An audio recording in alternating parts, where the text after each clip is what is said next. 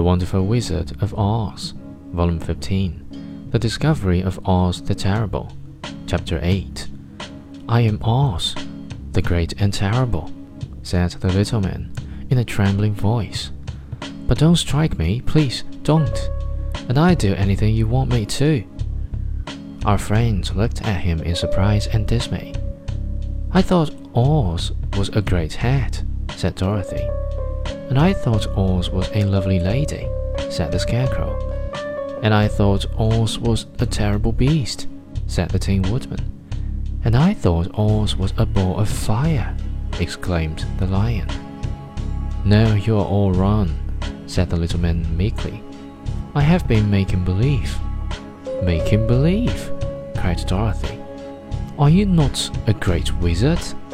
Hush, my dear, he said. Don't speak so loud, or you will be overheard, and I should be ruined. I'm supposed to be the great wizard.